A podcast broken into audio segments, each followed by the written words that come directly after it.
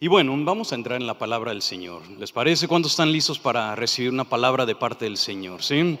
Bueno, vamos a, si usted trajo su Biblia, le voy a invitar a que se venga conmigo al libro de Segunda de Samuel, por favor. Segunda de Samuel, y vamos a estar en el capítulo número 6. Eh, vamos a tener las escrituras en un breve momento en la pantalla, pero primero quisiera ponerles o colgarles, mejor dicho, el telón de fondo porque es parte de una historia un poquito más eh, completa, lo que quisiera hablarles el día de hoy y tengo que ponerles el contexto antes de darles el texto que vamos a estar examinando el día de hoy. Y bueno, el contexto es de que David está disfrutando uno de sus mejores momentos en su vida. El rey David ya a este punto de su vida ha muerto y bueno, él ya no tiene que estar huyendo de cueva en cueva, escribiendo salmos de lamento y salmos de dolor y oh Dios, ¿dónde te encuentras en este momento en mi vida? Él está en un buen momento. La muerte del rey Saúl, su hijo Isboset ha tomado once de las tribus y bueno, David, eh, la tribu de Judá.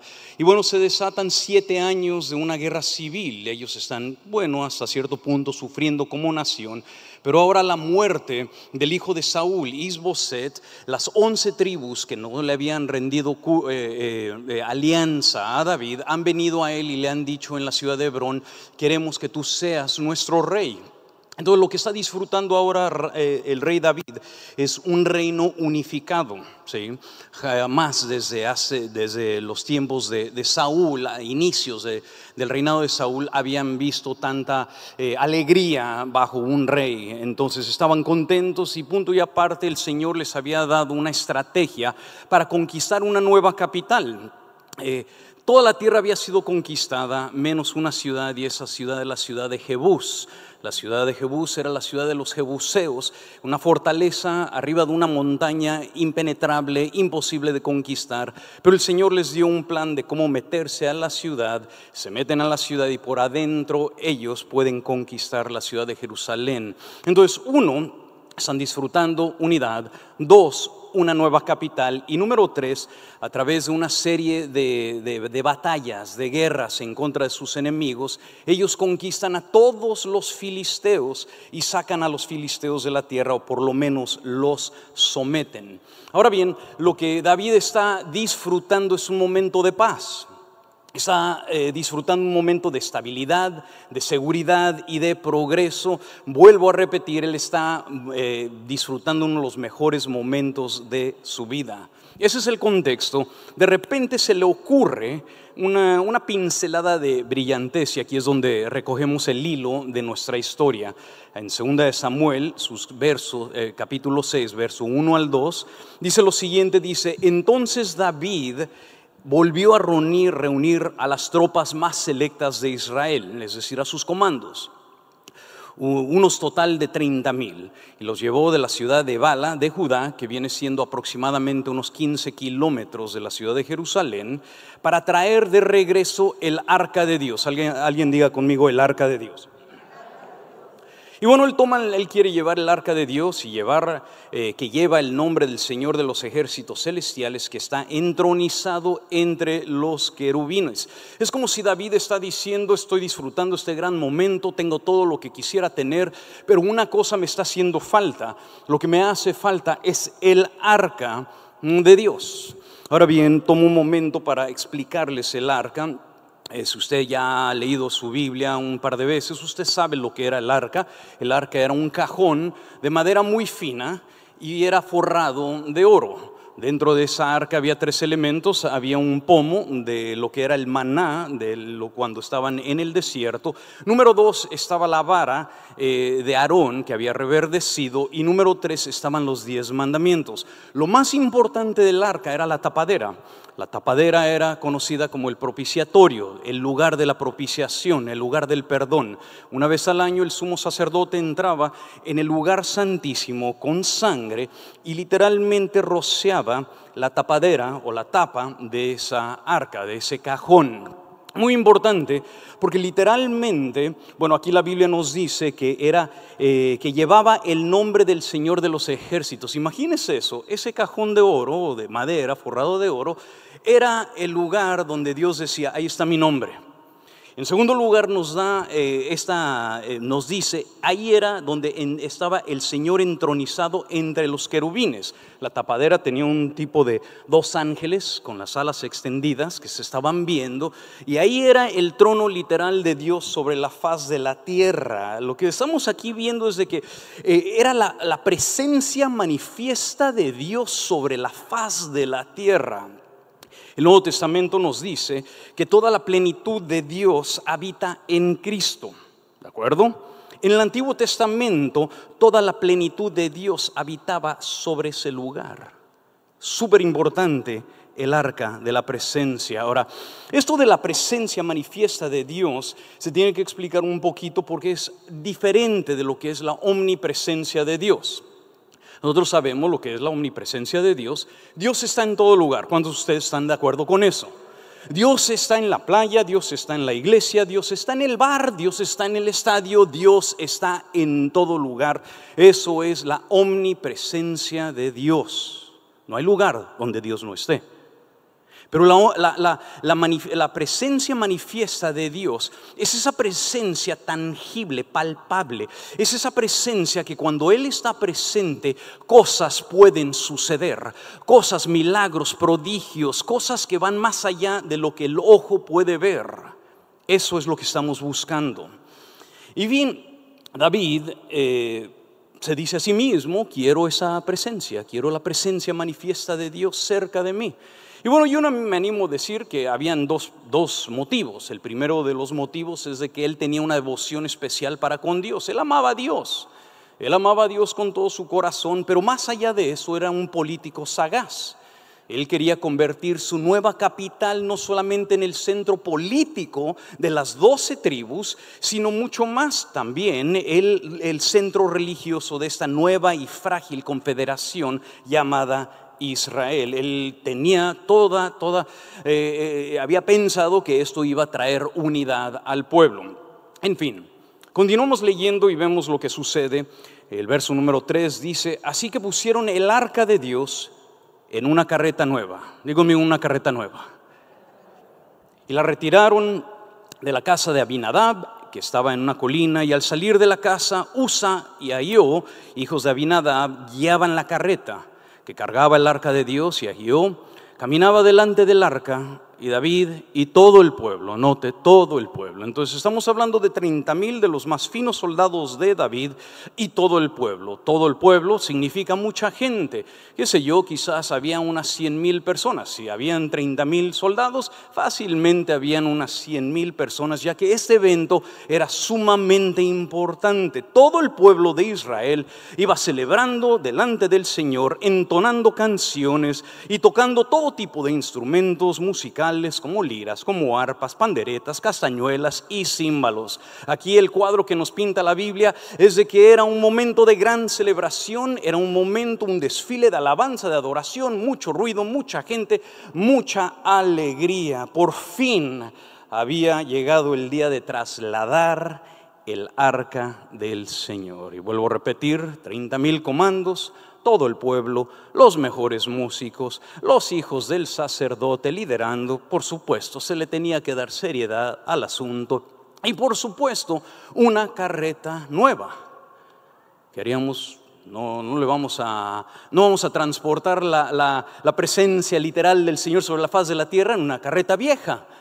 Literalmente hicieron una carreta nueva, qué sé yo, de las más finas de todas las maderas, Quizás le pusieron rines de oro, no sé cómo fue el espectáculo. El punto es de que fue una carreta nueva. Aquí la Biblia nos dice que empieza este desfile de adoración de aproximadamente 15 kilómetros desde la ciudad de Bala a Jerusalén o la ciudad de David. Y a la superficie todo va muy bien, todo va estupendo, todo está aparentando lo mejor. Hay muy buenas intenciones hasta llegar al verso número 6. El verso número 6 nos dice lo siguiente, cuando llegaron al campo de trillar de Nacón, los bueyes tropezaron y Usa, uno de los hijos del sacerdote, extendió la mano para sujetar el arca de Dios. ¿Usted haría eso? O sea, quiero que, trate de imaginarse la escena, ahí van, y bueno, el, arca se va tambaleando y bueno, no queremos que el arca se, se caiga. Entonces él voltea y sencillamente trata de estabilizar el arca. No se nos vaya a caer aquí delante de 100, 130 mil personas y qué espectáculo negativo. Todo lo que habían intencionado para bien resultó en ser algo muy, muy malo. Entonces él le pone la mano encima y el verso 7 dice, entonces se encendió el enojo del Señor contra Usa y Dios lo hirió de muerte. Dios lo mató. Dios le pagó el switch debido a lo que había hecho Usa. Así fue como Usa murió ahí mismo junto al arca de Dios en ese momento. Ahora quisiera que se trate de imaginar el espectáculo. ¿Qué acaba de suceder? Estamos aquí con miles y miles de personas, los comandos, los, los líderes de alabanza, todos están alabando, adorando, qué sé yo, tu fidelidad, sigue, me persigue tu fidelidad, que estaban todos cantando un gran espectáculo. De repente la fiesta se apagó. Y para poder comunicar a miles de personas, o sea, no era nomás de que los de allá no veían lo que estaba sucediendo. Entonces se corre la palabra y se van diciendo unos a otros, el hijo del sacerdote acaba de morir porque tocó el arca de la presencia literal de Dios. Y vaya, como en un momento el espectáculo del bien se convierte en algo tremendamente fuerte y malo. Ahora yo me hago la pregunta, ¿por qué sucedió eso? ¿Por qué sucedió? Y, la respuesta es muy sencilla, violaron una ley de Dios. Y quisiera que me escuchen porque el violar una ley de Dios, a veces yo escucho a gente decir, no, bueno, no debemos de quebrar las leyes de Dios.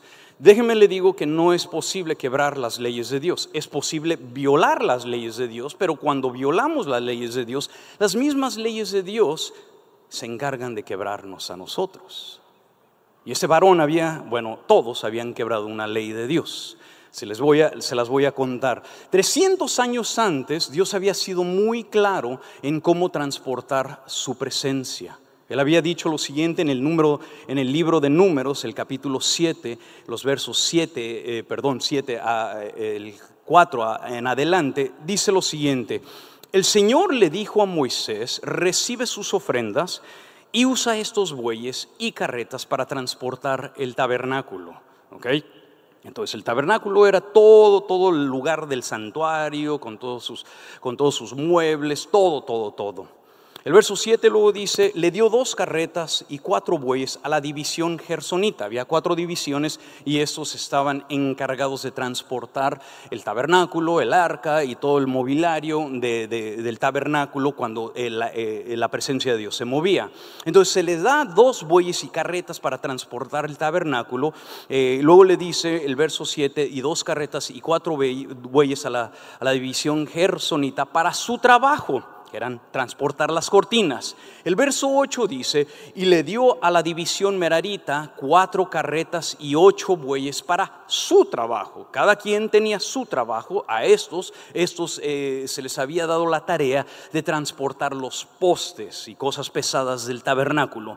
Ojo, pero a la división coatita no le entregaron carretas ni bueyes, porque se les requería ¿sí? Se les requería. Todo lo demás lo podían transportar con bueyes y carretas, pero a estos se les requería que hicieran el traslado de los objetos sagrados, entre ellos obviamente el arca del pacto, sobre sus hombros. ¿Por qué?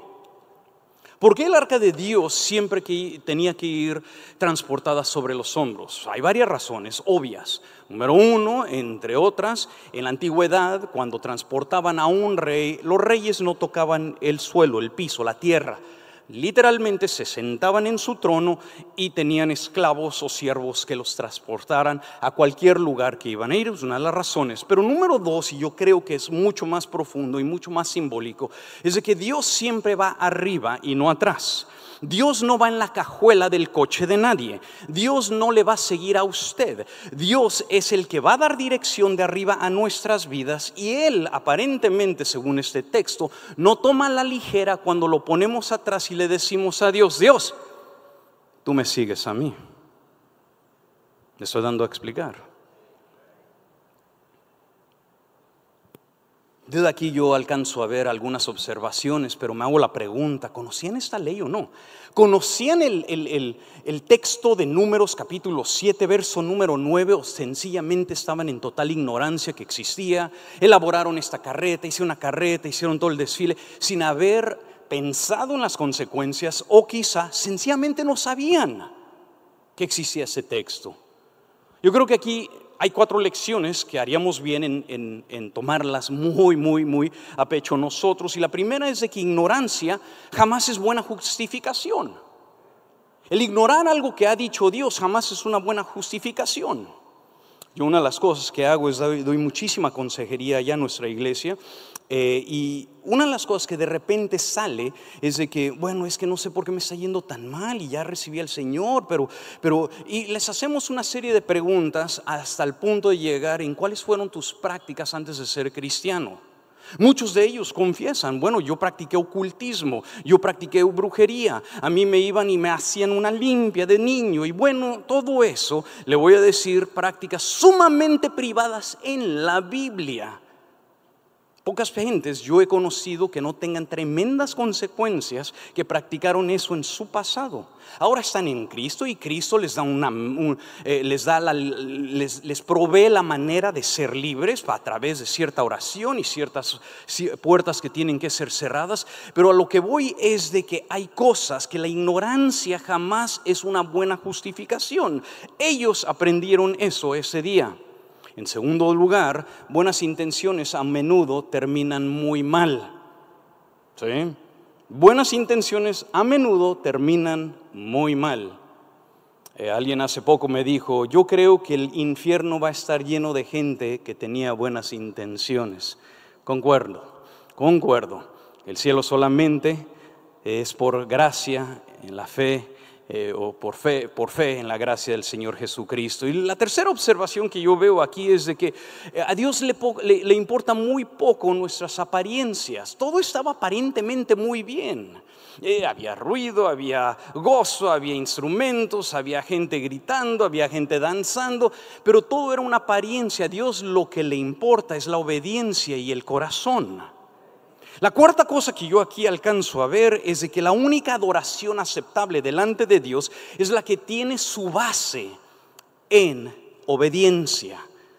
A lo largo del Antiguo Testamento principalmente nosotros alcanzamos a ver esto, que hay ciertas adoraciones que el Señor sencillamente no va a aceptar. Y uno puede elaborarlas y hacerlas bien como quiere uno, pero Él no las va a aceptar porque la única adoración aceptable delante del Señor es la adoración que proviene de la obediencia. Tal caso Caín y Abel. Uno en obediencia, el otro en desobediencia. Una de las dos tenía más valor que la otra en cuanto a lo monetario, lo dudo. Pero uno estaba siendo obediente y el otro estaba siendo desobediente. Entonces Dios rechaza cierta adoración que no está basada en, adoración, en, obediencia. Y bueno, Dios en, un segundo les, les para la fiesta, ¿de acuerdo? Les paró la fiesta, les paró el desfile. Recogemos el hilo de nuestra historia y dice lo siguiente en 2 de Samuel 6 al 9, y temiendo, ojo, David no era un hombre que temía. David era un hombre que con gusto iba tras gigantes con piedras. David era un hombre que eh, le pedían 100 prepucios por, por, por, la hija del rey y él venía con 200. No era un hombre de temor, pero aquí sí le da miedito. ¿Ah? Estoy tratando de que vea el espectáculo, lo que está sucediendo es un shock. Dios les pone el alto. Temiendo David a Jehová, dice, ¿cómo ha de venir el arca de Jehová a mí? Y aquí se puede interpretar de una de dos maneras. Se puede interpretar así de que cuál es el método de que pueda venir el arca de Dios de una manera exitosa a mí. O no quiero que venga el arca de Dios a mí. ¿Cómo voy a permitir que el arca de Dios venga a mí? De modo que David no quiso traer para sí el arca de Jehová a la ciudad de David y lo hizo llevar a David a casa de, diga conmigo, Obed Edom Geteo. Dígalo, dígalo. Obed Edom Geteo. ¿Podría ver las manos eh, de las personas que han escuchado del nombre de Obed Edom Geteo? Sí, es, es mínimo. Hoy le voy a introducir a un hombre que es uno de mis héroes en la Biblia. Me encanta la vida de Obed Edom Geteo. Lo lleva, llevan el, arca del pacto, la presencia, la casa de Obed Edom, el Geteo. Eh, pero pregunta para usted, porque dentro del contexto, Dios acaba de matar a un hombre por la temeridad de haber tocado el arca. Eh, no sé cómo escogieron a Obed Edom, pero lo escogen, dicen, va a ir la presencia de Dios a tu casa. ¿Qué haría usted? Usted es parte del espectáculo, usted es parte del desfile, usted es parte del equipo de alabanza, usted está tocando ahí el bajo en el grupo de alabanza, ve, lo que sucede. ¿Qué haría usted si de repente el rey David le dice, mm, la vamos a poner en tu casa? Por favor, trate de pensar lo que acaba de suceder. ¿Qué haría usted? Usted acaba de presenciar que Dios terminó la vida de un hombre, un hombre con mucho más autoridad, ¿sí? era el hijo del sacerdote, una persona de influencia, una persona bien conocida. ¿Qué haría usted? ¿Quién es este Obededom, el Geteo? Su nombre nos, nos da algunas pistas. Eh, más adelante vamos a descubrir que él era levita, o bueno, por lo menos su papá, él venía de, una línea paterna de levitas. ¿sí? No hubieran puesto el arca del pacto en casa de una persona que no era levita o de la tribu de, sí, de Leví o de la línea de Aarón. Entonces, el hombre era levita, pero la palabra, la segunda pista que nos brinda el, el nombre de Obed el Geteo es Obed. La palabra Obed o el nombre Obed. ¿Hay un Obed aquí? Ni un Obed. Ok. Eh, la palabra Obed, el nombre Obed, significa literalmente en hebreo servidor de Dios. Curioso, ¿verdad? Levita, el servidor. Levita, el servidor. En tercer lugar, nos dice que era Edom o Edomita. ¿sí? Eh, no era el apellido, un edomita era una persona que venía de la línea de los primos de Israel. No era el 100% israelita. Es decir, el papá era levita, pero la mamá era de Edom. Edom era otro pueblo. ¿sí? Eran primos. No era lo ideal. No era lo ideal que se casen con el primo de los edomitas, porque los edomitas eran bravos con los, los israelíes y los israelíes con los, con los edomitas. Pero era aceptable ya que allá hace muchos años vinimos del mismo tronco, entonces él no es el ideal, no es la persona ideal porque tiene una familia un poquito disfuncional en el sentido de que, bueno, eh, la línea se mezcló y para los israelíes de la época eso era súper prohibidísimo. ¿sí? Pero en tercer lugar o cuarto lugar también nos da un detalle, entonces era Obed el servidor, eh, Edom el edomita, y luego nos dice que era el geteo. ¿Alguien ustedes que ha escuchado la palabra GAT? De ahí viene el geteo. Es como decir, eh, el nicaragüense es de Nicaragua. El geteo era de Gat. Gat era la ciudad de los filisteos, la, principal ciudad de los filisteos. De hecho, el, el, gigante, ¿se recuerda la historia del gigante? ¿De dónde era? Goliat era de Gat. Entonces lo que tenemos aquí es un, cruce de cosas muy raras en esta persona. No era la persona ideal, no era la persona que tenía sangre pura, no era la persona que tenía los dones, los talentos y vivía en Jerusalén, no era la persona, era una persona una familia un poco disfuncional, número uno, venía de una tierra de los filisteos, los archienemigos, los odiados, no los querían, pero era un servidor. Tenía una cosa era un servidor. No era el idóneo, familia disfuncional, de un lugar desagradable, pero vuelvo a repetir, era un servidor. Aquí la Biblia no nos habla de talentos, no nos habla de títulos, no nos habla de que era residente de Jerusalén, no nos habla de influencia, no nos habla de autoridad, nos habla de una cosa, nos deja caer una joyita. Tenía una cosa, era servidor, estaba dispuesto dispuesto a dar de sí mismo, dispuesto a dar de su propio tiempo, de sus recursos, de su esfuerzo, dispuesto incluso a quizá sacrificar. Yo he encontrado una cosa que nuestra disponibilidad nos posiciona para la bendición suprema de Dios. ¿Sabe cuál es la bendición suprema de Dios? Es su presencia. Y es nuestra disponibilidad, es el nosotros querer servirle a Él, abrir nuestro hogar, arriesgarnos a todo por Dios, que nos abre a esa continua presencia de Dios. Yo quisiera decirles algo, yo descubrí esto hace muchísimos años. Yo con pasión sirvo a Dios. Yo quiero la presencia de Dios en mi vida. Yo he descubierto que, que, lo mejor es la presencia. No es la mano de Dios, es el rostro de Dios. Yo quiero una íntima relación con el Señor, no por lo que Él me pueda dar, sino por lo que Él ya dio por mí. No quiero yo visitar la presencia de Dios, yo quiero su continua presencia manifiesta en mi vida. Pero también he encontrado que la mayoría de la gente se, es satisfecha con o se conforman con una teología conceptual que dice, bueno, Dios siempre está conmigo. Claro, sí, nadie está discutiendo eso. Dios siempre está conmigo, sí, pero, pero a veces no viven como si Dios estuviera con ellos. La mayoría se conforma con visitar a Dios, ya sea en miércoles o en domingo. Como si Dios estuviera encarcelado en un templo. Dios no está encarcelado en un templo. Lo que queremos es a Dios a todo momento. Y bueno, qué sé yo, quizá lo que hizo Obed Edom, el Geteo, es de que vio una oportunidad. Me haré disponible. Ser un servidor. Un servidor constante de la presencia de Dios. Y quizás él calculó y dijo mm, que abro mi casa. Que vea todo. Todo.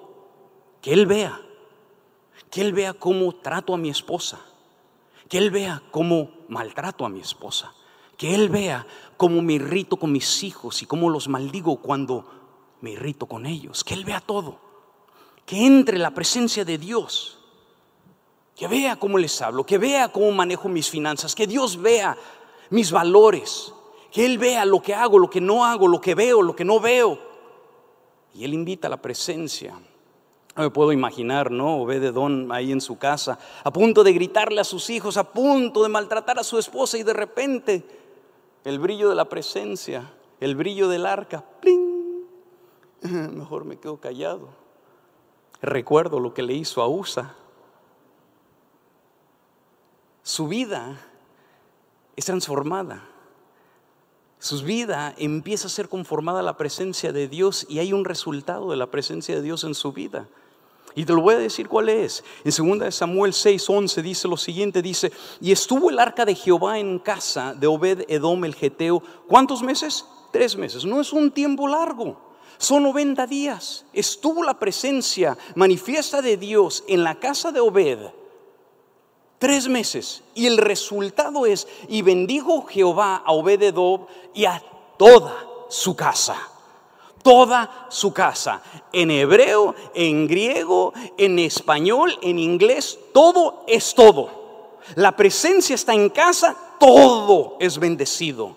Su familia fue bendecida, su matrimonio fue bendecido, su negocio, su propiedad, sus hijos, sus animales, su cosecha, sus relaciones fueron bendecidas gracias a la presencia manifiesta de Dios en la vida de Obed Edom, el Geteo. Esa palabra bendecir, la palabra barak y significa una vida abundante, una vida efectiva.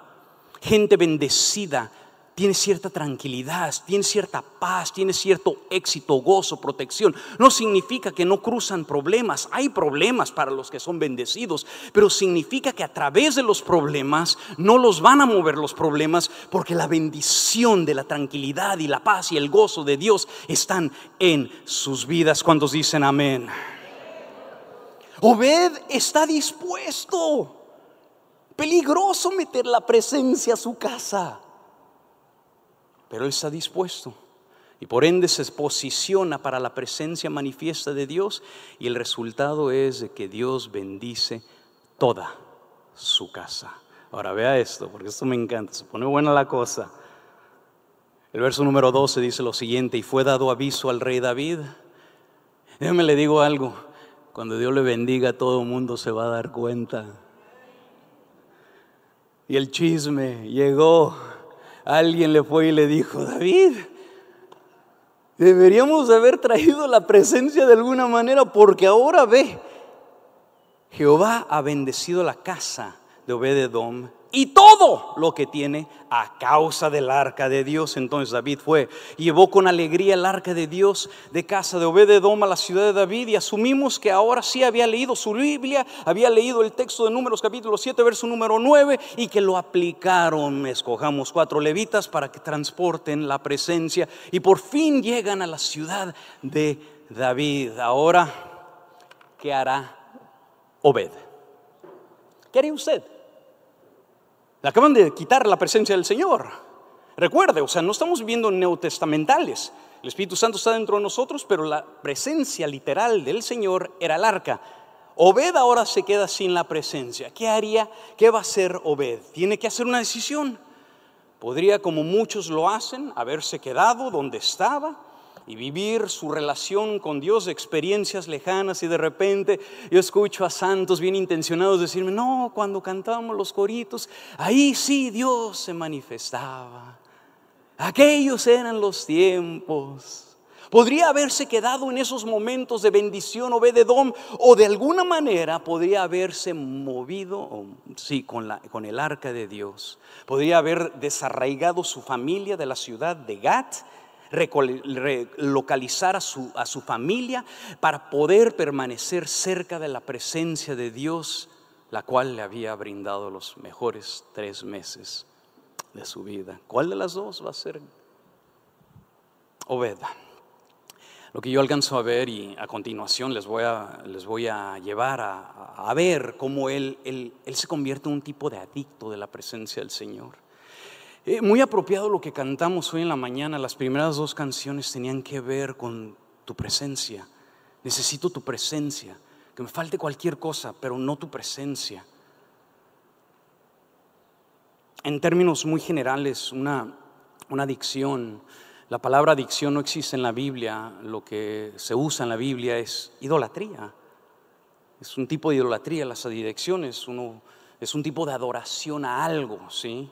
Uno puede tener una adoración o puede adorar el dinero o el, o el sexo, el poder, esposa, hijos. Yo le llamo la adoración a los hijos hijolatría. Al ministerio, uno incluso puede adorar el ministerio, logros, deportes, apariencia. Pero ese se convierte en un adicto a la presencia del Señor. Él está dispuesto a dejar sus tierras en Gat, su familia, él está dispuesto a seguir la presencia del Señor.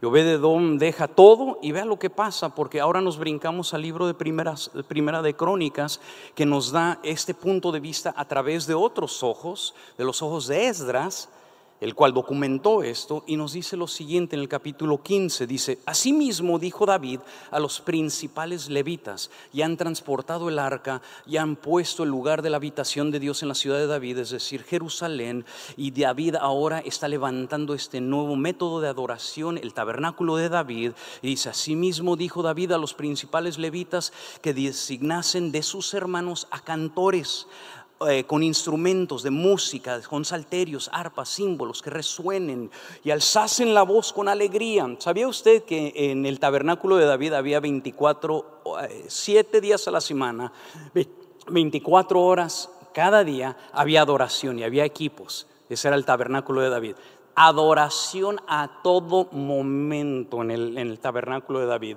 Entonces lo que está sucediendo aquí. Y luego dice, y los levitas designaron a Emán, hijo de Joel, y de sus hermanos, a Asaf, a Berequías, a los hijos de Merari, de sus hermanos, a Etán, hijo de Cusais, y con ellos a sus hermanos del orden de Zacarías, Jaciel, Semiramot, Ejigiel, Uní, Eliab, Benaía, Masaías, Matatías, Elifelejú, Mignaías, y luego se les coló otro, el que vivía en Gat, Obed Edom. ¿Qué está haciendo este? Y él, los porteros.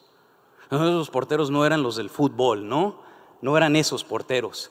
Los porteros eran los que estaban en la puerta del lugar de adoración. Todavía no se edifica el templo, eso lo va a hacer Salomón, pero eran los que estaban en la puerta.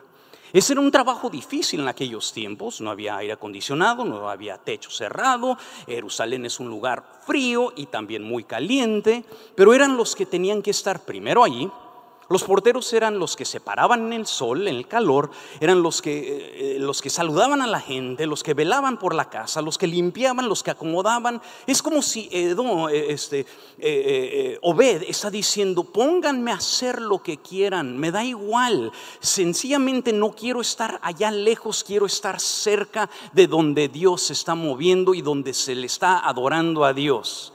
Yo le doy gracias cada rato a nuestros sugieres, nosotros los llamamos nuestros rugieres.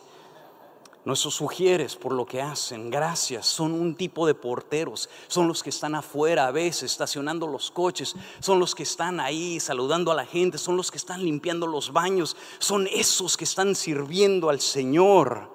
Trabajo a veces difícil, pero lo que sucede acá es de que Obededom descubrió un principio. Y cómo me gustaría que usted se lleve a casa este principio. Y el principio es este, que Dios había bendecido su casa y él había decidido bendecir la casa de Dios. ¿Cuántos de ustedes han sido bendecidos? Bendice la casa de Dios de la manera que Dios te ha bendecido.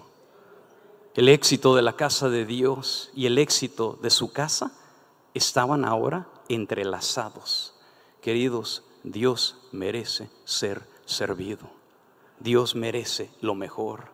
Y bueno, lo que sucede es de que con el tiempo eh, sigue sirviendo al Señor, sigue sirviendo al Señor, eh, fiel en lo poco. Dios lo empieza a promover. Primera de Crónicas, capítulo 15, verso 21. Note esto, un poquito más adelante. Mataías, Elifelé, Micnaías y una vez más vemos a Obed Edom. Ahora, ¿qué está haciendo Obed Edom? Egiel y Asías. Y luego nos dice, para dirigir con arpas. Muy curioso. El que estaba ya estacionando coches, el que estaba a la puerta, ahora se les coló el equipo de alabanza. Ahora está aquí, dirigiendo con arpa. ¿Ustedes no tienen arpa? No, tampoco nosotros. Yo me imagino que era el pianista, ¿no? Se les coló al equipo de alabanza y con el tiempo, porque así era, sigue siendo fiel, ama al Señor, sigue siendo y sirviendo y Dios lo vuelve a promover. Vea, vea, vea, vea. Primera de Crónicas, capítulo 15. Aquí hay un progreso. Vea, Verso número 24 dice, y Sebanías, y Josafá, Natanael, Amasías, Zacarías, Benaías, Eliaser, sacerdotes, tocaban ellos las trompetas delante del arca de Dios, y luego se cola en otro lugar Obed Edom. Y Egías fueron también porteros ahora del arca se van colando. Mira, estaba allá estacionando los coches en el sol, limpiando el baño y Dios lo va promoviendo, lo va promoviendo. De repente le dan el arpa, no sé si se tocaba bien o no, pero tenía una pasión por la presencia de Dios. Del arpa ahora es uno de los porteros de la misma presencia de Dios. Yo ya probé esto.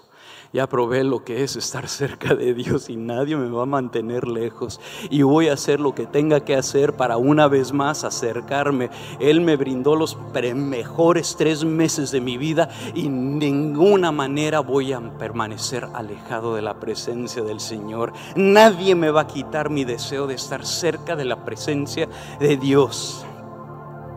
ojo, empiezo a terminar debido a ese deseo Dios lo acerca a Él, le da influencia, lo levanta, lo exalta. Incluso quizá hasta en el proceso descubrió dones y talentos que no sabía que tenía, como el del arpa. Dios lo sigue bendiciendo. lo que me llama mucho la atención es regresando a quién era este tipo. ¿No era el ideal? Si me estoy dando a explicar. Era el de la familia disfuncional. Era el que vivía en la, el territorio de los enemigos.